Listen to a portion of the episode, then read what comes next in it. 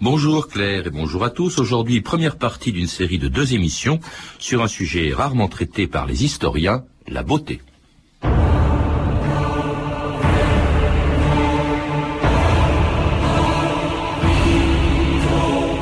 Rien n'est plus triste que la vie des femmes qui n'ont su qu'être belles, car rien n'est plus court que le règne de la beauté.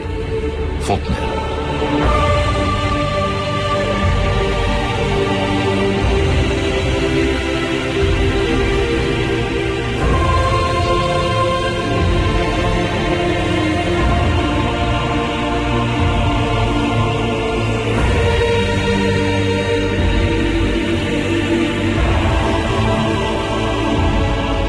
2000 ans d'histoire.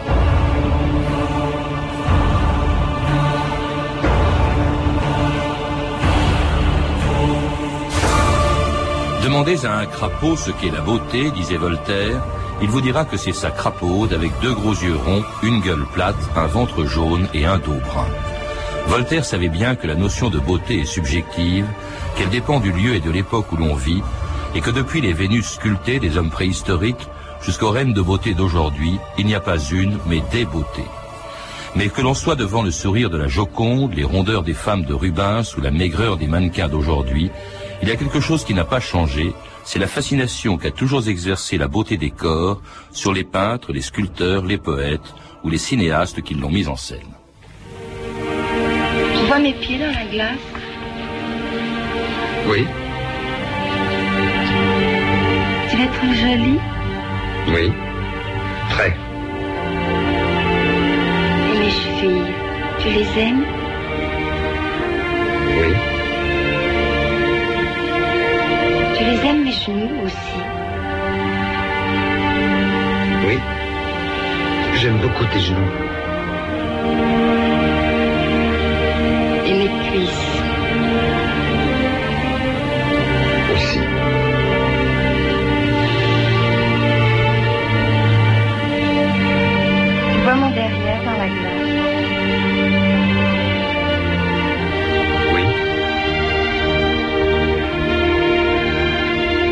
Trouves jolies mes fesses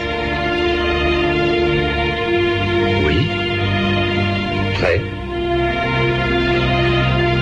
Et mes seins, tu les aimes? Oui. Georges Vigarello, bonjour. Bonjour. Vous avez reconnu, vous avez été ému d'ailleurs par cet extrait très, célèbre du film de Godard, le, Mépris, avec Piccoli, euh, la voix de Brigitte Bardot que l'on a reconnue. Brigitte Bardot qui a incarné bien sûr la beauté de, de la fin des années 50 et des années 60, mais que personne peut-être n'aurait remarqué à l'époque de la Renaissance, qui est l'époque par laquelle commence votre livre, qui est une histoire de la beauté, qui a été publiée au Seuil. C'est l'histoire, il faut le préciser tout de suite, de la beauté des corps, pas celle des paysages euh, ou encore d'une musique. Oui, bien sûr, c'est l'apparence corporelle, et au-delà de l'apparence, c'est ce que elle peut éventuellement révéler de l'intériorité. Cette intériorité étant d'ailleurs à mes yeux une conquête qui n'apparaît pas nécessairement à la Renaissance. En revanche, ce qui frappe à la Renaissance, c'est l'insistance que euh, le regard porte au visage à la fois parce qu'il y a sans doute une pudeur qui fait que le dispositif même de la robe féminine hmm. empêche l'apparence des formes du corps, et à la fois sans doute aussi parce que c'est la physionomie qui frappe en premier. Mais pourquoi votre livre, Georges Vigarello, commence euh, à la Renaissance Après tout, euh, euh, les peintres grecs ou encore les, poètes du Moyen Âge s'intéressaient à, la beauté, essayaient d'en définir les critères? C'est tout à fait évident. On peut même commencer par l'Antiquité avec cette statuaire absolument fabuleuse qui a inspiré d'ailleurs un certain nombre de réalisations de la Renaissance. Alors pourquoi la Renaissance? Écoutez, je crois qu'il faut de toute façon commencer. Et de surcroît, c'est très difficile difficile euh, historiquement de parcourir un temps trop important. Le, risque que l'on court, c'est d'être imprécis et d'être rapide. Alors la naissance, pourquoi? Parce qu'il me semble que c'est la période où se déploie à la fois la chair et en même temps quelque chose qui se dit avec une intensité qui n'existait pas jusque-là, sur la valeur de la beauté. Les descriptions littéraires ont une sorte de, de richesse absolument extraordinaire à la Renaissance. Oui, mais de la beauté uniquement et pendant plusieurs siècles, de la beauté des femmes. Le beau sexe, c'est le sexe féminin. Parce Uniquement. que précisément, je pense qu'à la Renaissance, s'accroît quelque chose qui est vraiment très central dans la culture occidentale et qui est une différence des tâches, des responsabilités, des, des valeurs entre hommes et femmes. L'homme, c'est celui du travail et de l'extérieur. La femme, c'est celle de l'intérieur et de l'intérêt pour les enfants. Et donc, c'est celle qui accueille. Et du coup, euh, c'est celle aussi qui, par une sorte de tendresse, permet de s'opposer à la dureté, si vous voulez, du travail. Et c'est celle que peignent les peintres de la Absolument. Renaissance au moment où leur tableau, les peintres italiens de la Renaissance, au moment où leur tableau arrive en France à l'époque de François Ier. Superbe. Ravissant, délicat, merveilleux. Le mouvement du bras, l'expression des yeux, tant de choses se devinent. Ah, Venise, Florence et Rome que j'adore, vous nous envoyez les splendeurs. Je vais moi-même y prendre et vous le présenter le plus beau des portraits qu'il y ait sur la terre. Descendez dans ce tableau-ci. Apprêtez-vous à vous trouver devant le plus merveilleux des sourires. Je l'ai payé 12 000 livres à son auteur. Peu de femmes m'auront coûté aussi cher qu'elle. Elle a pour nom Mona Lisa. Mais nous l'appellerons, s'il vous plaît, la Joconde. Alors, dans cet extrait de film de Sacha Guitry, Georges Garello, il illustre parfaitement ce que vous disiez. On s'intéresse, c'est d'ailleurs le cas de la Joconde et de presque toutes les femmes peintes à l'époque. On n'en voit que le haut, le visage, le buste. On ne s'intéresse qu'au haut euh, du corps. Oui, dans le quotidien en tout cas. C'est vrai qu'il y a une académie de peinture qui peut s'intéresser au corps dans son ensemble comme l'expression en quelque sorte de la forme idéale. Mais c'est vrai que dans le quotidien, le rapport de tous les jours, c'est incontestablement le visage, vous voyez, le, le, le regard, c'est le regard qui est souligné ici, ou le sourire. Et pourquoi le sourire? Le sourire doit rester absolument discret. Une femme ne doit absolument pas franchir les normes de la pudeur. Elle ne doit pas ouvrir la bouche. Et c'est cela qui fait à la fois son expression plus ou moins idéalisée et en même temps cette sorte d'expression prudente qui la met dans une position dominée par rapport à l'homme. Mais la pudeur, c'est- pour cette raison que, par exemple, non seulement on ne peint pas, mais on ne montre pas le reste du corps qui est caché, qui sera caché jusqu'au 19e siècle euh, par des robes très longues.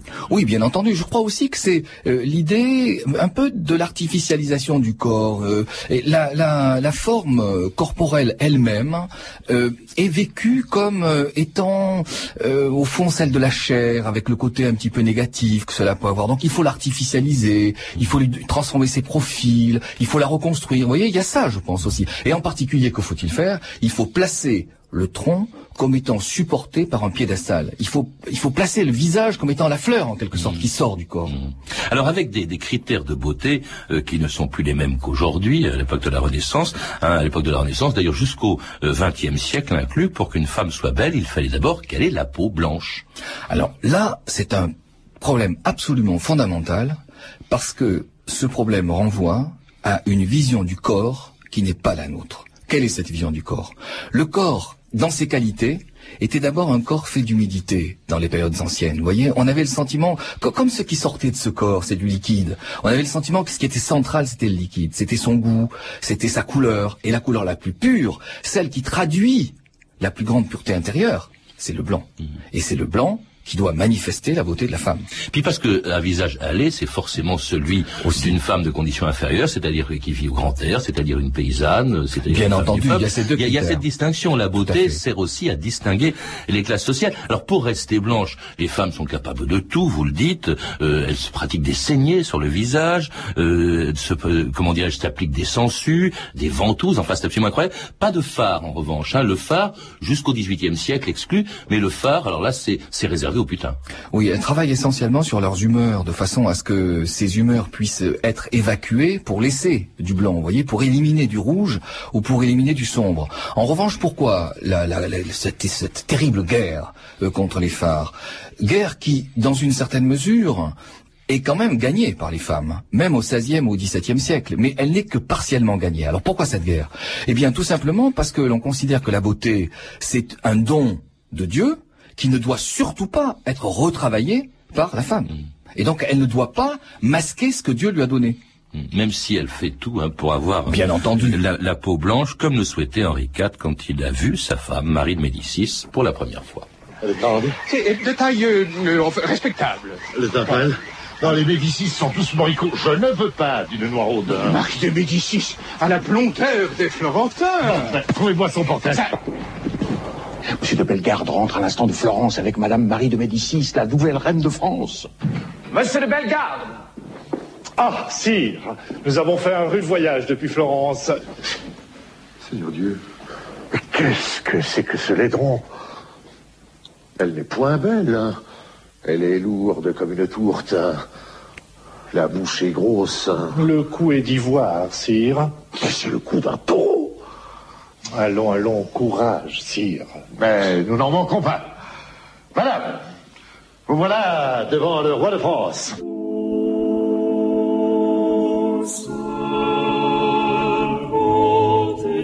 à qui je dois la vie, le cœur, le corps et le sang et l'esprit. Voyant tes yeux, amour,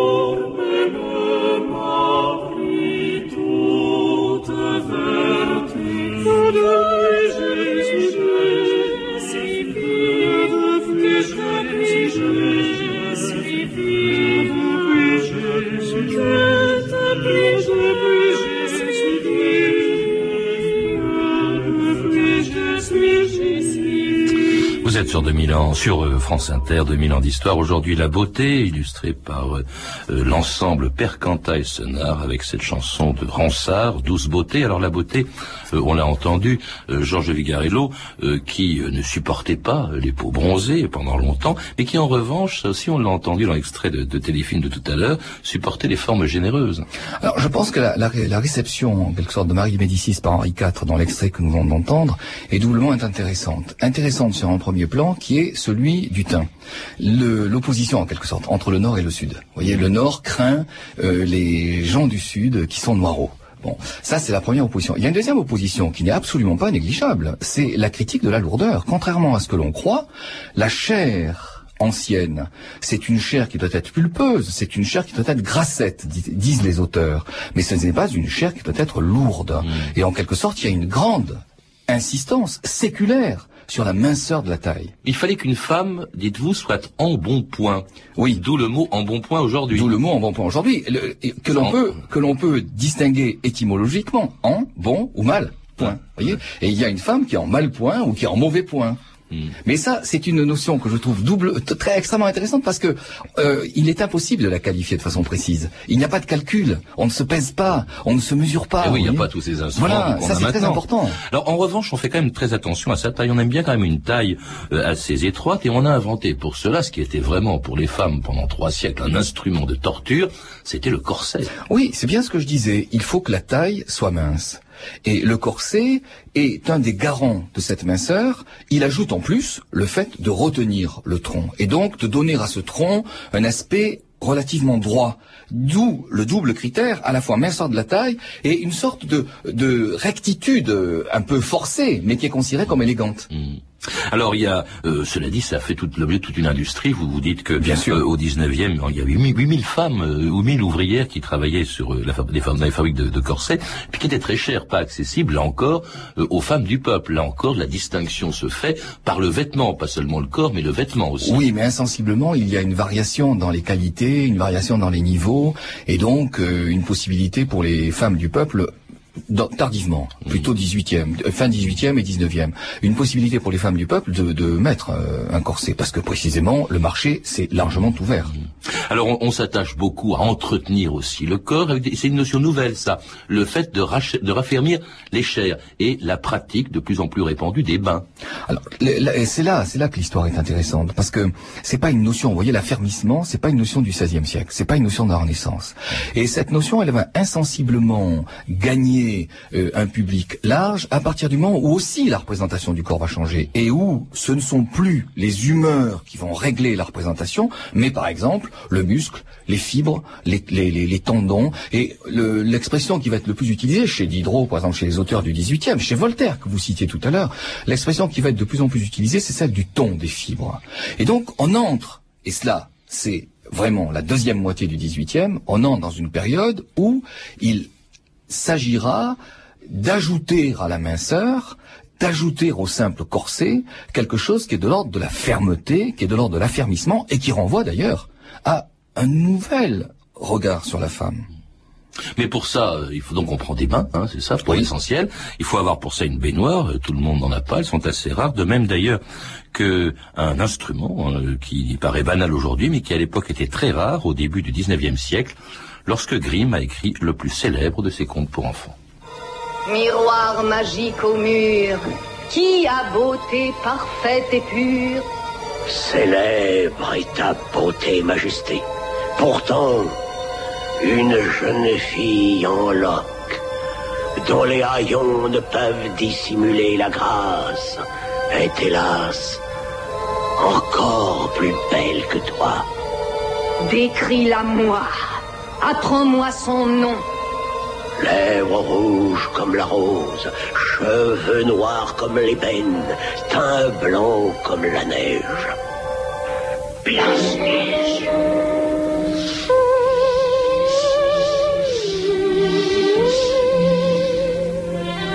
Le miroir, soit celui Blanche-Neige ou... Et au 19e siècle, il, euh, il est très rare. Aujourd'hui, c'est tellement commun qu'on n'y n'y pense pas. Comment pouvait-on juger de sa propre beauté? On Il y avait un regard que les autres posaient, sur vous, mais on ne le posait pas euh, sur soi-même, parce que c'était très cher, un miroir. Justement, l'histoire de la beauté est intéressante à partir du moment où vous ne vous contentez pas de travailler sur quelles sont les normes, mais où vous travaillez aussi sur les manières d'atteindre les normes. Et le miroir, à ce moment-là, euh, intervient.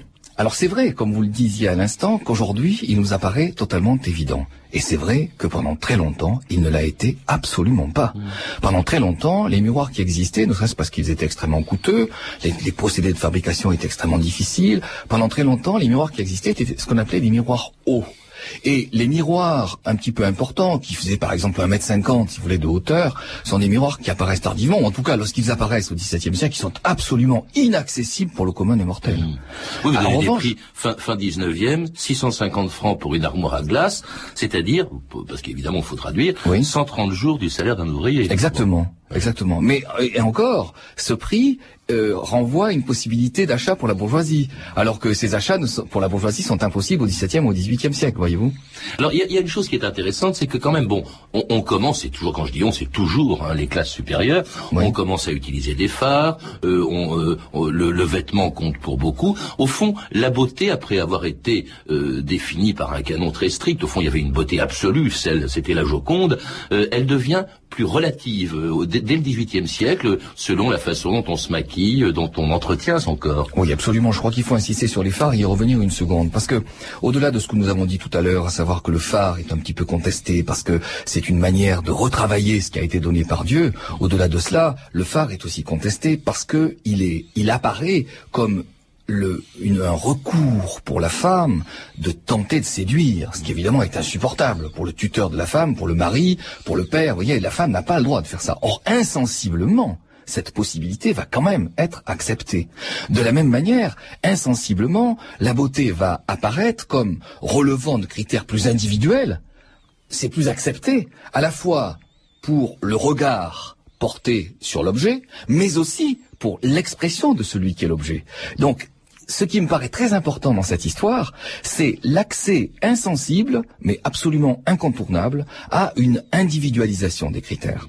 Et des critères qui évoluent, par exemple, bon, euh, au début du 19e, vous évoquez la beauté romantique. Qu'est-ce qui la distingue de celle, par exemple, euh, des, de, de- de- de Louis XIV, enfin de, de l'époque de Louis XIV ou de la Renaissance? La beauté romantique, c'est quoi, Jean Pigarillo La beauté romantique, c'est une beauté qui fait référence à l'intériorité. Parce que l'intériorité apparaît comme euh, une sorte de, richesse, de repli, euh, une sorte de profondeur euh, qui jusque-là était présente, mais n'avait pas cette intensité-là.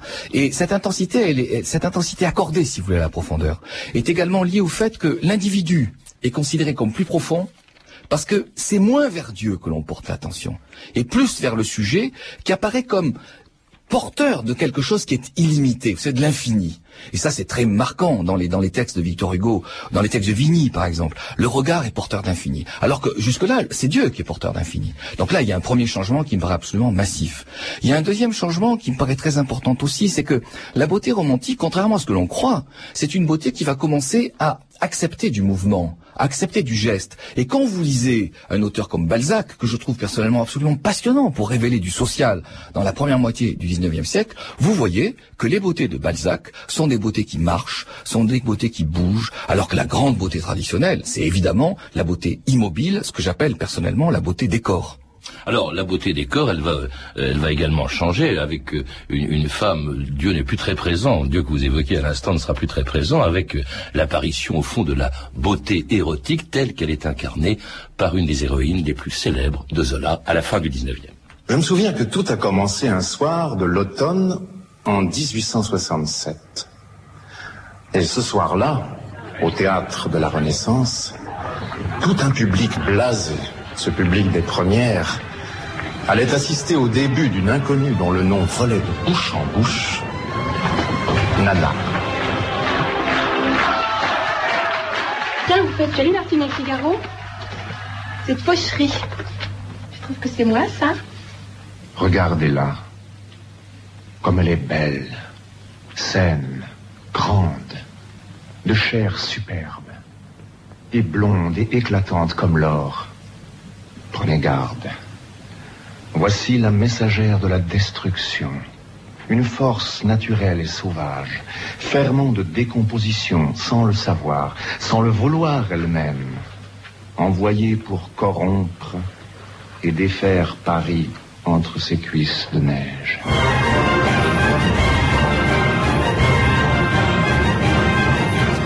Nana, euh, Georges Villarello, vous dites que c'est une rupture dans l'histoire de la beauté. C'est l'apparition au fond de la beauté érotique. Elle n'inspire plus l'admiration euh, ou la tendresse, elle inspire le désir. Ah oui, je crois que ce texte, celui que nous venons d'écouter, est absolument magnifique, magnifique magistral, pour trois raisons. La première raison, c'est parce que la femme continue d'inquiéter. Vous avez senti que elle apparaît comme celle qui peut détruire, comme celle qui peut emporter l'homme et finalement le conduire à sa perte.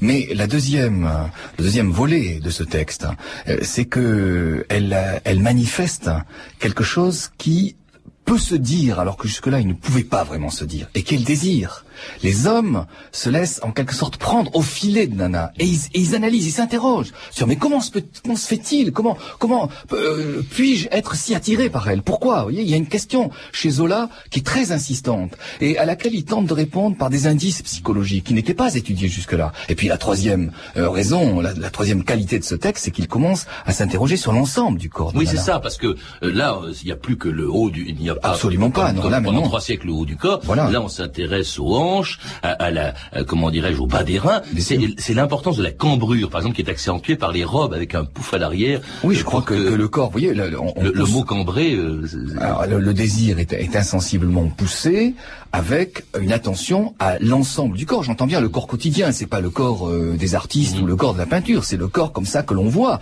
le corps que l'on consent aussi à regarder dans le miroir. Il y a des passages remarquables chez Zola où Nana se regarde dans le miroir et elle essaie de d'évaluer les, les, les, les hanches, l'ampleur d'un certain nombre de ses formes, etc.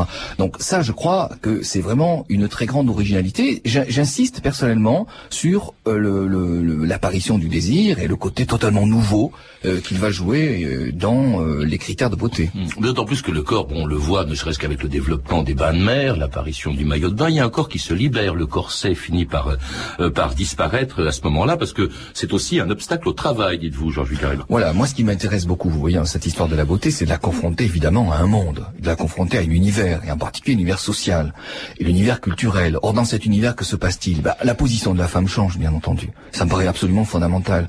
La position de la femme change, en particulier parce que un certain nombre de couches sociales, en particulier petite bourgeoisie, euh, euh, certaines euh, franges du populaire, entrent dans les procédures de travail, voire certaines franges bourgeoises, dans la dans le dernier tiers, en fait, dans le dernier tiers du 19e siècle, et puis il va y avoir une explosion dont nous parlerons sans doute demain mmh. au 20e siècle. Donc, à partir du moment où le travail devient un critère important, où on sort de ce que j'appelais tout à l'heure la femme des corps, et où l'on entre davantage dans une femme qui bouge, dans une femme qui est présente dans l'espace public, qui doit répondre aux exigences de l'espace public. À partir de ce moment-là, les corsets, les contraintes diverses ne peuvent plus être tolérées. Et vous voyez apparaître des textes qui jusque-là n'existaient pas, des textes de femmes en particulier, qui disent mais je ne peux pas faire ce que l'on me demande si je dois porter l'armure que l'on m'impose. Mmh. Donc c'est d'où le changement qui va se produire, qui va se produire euh, après la Première Guerre mondiale, qui en fait a marqué un grand tournant, peut-être le plus important au fond dans votre histoire. L'évolution de, de, la beauté, du regard qu'on porte sur elle, n'a pas été considérable entre la Renaissance et, et, et le, et le XXe siècle. C'est au XXe siècle que tout change. Non, je pense qu'il y a eu de grands changements, bien entendu, dont nous avons parlé tout à l'heure. Mais ce qui introduit la femme d'aujourd'hui, avec son profil, qui commence à être en profil où c'est le corps qui émerge, ça évidemment, ça n'apparaît qu'au XXe siècle, et en particulier après la deuxième, première guerre mondiale. Ben de cela, nous parlerons demain avec vous, Georges Vigarello. Je rappelle tout de suite, euh, et en attendant qu'on peut lire votre livre qui est passionnant, une histoire de la beauté, qui vient d'être publié aux éditions du Seuil. Euh, vous avez pu entendre des extraits des films, de cinq films ou téléfilms suivants. Le mépris, bien sûr, de Godard, qu'on a entendu au tout début de l'émission. Si Paris nous était compté de Sacha Guitry, qui jouait, euh, non, c'était Jean-Marie qui jouait le rôle de François Ier, qu'on a entendu. Le Vert Galant, euh, qui est un téléfilm de Pascal Salami et de Georges Wojcicki. Blanche-Neige, bien sûr, de Walt Disney. Et enfin, Nana, d'un téléfilm de Maurice Cazeneuve. Vous pouvez, vous le savez, retrouver ces références en contactant le service des relations auditeurs, en composant le 3230, puis en tapant la touche 1, 34 centimes la minute, ou en consultant le site de notre émission sur franceinter.com. C'était 2000 ans d'histoire. À la technique, Olivier Riotor et Éric Gérard. Documentation, Virginie bloch et Claire Tesser. Une réalisation de Anne Kobilac.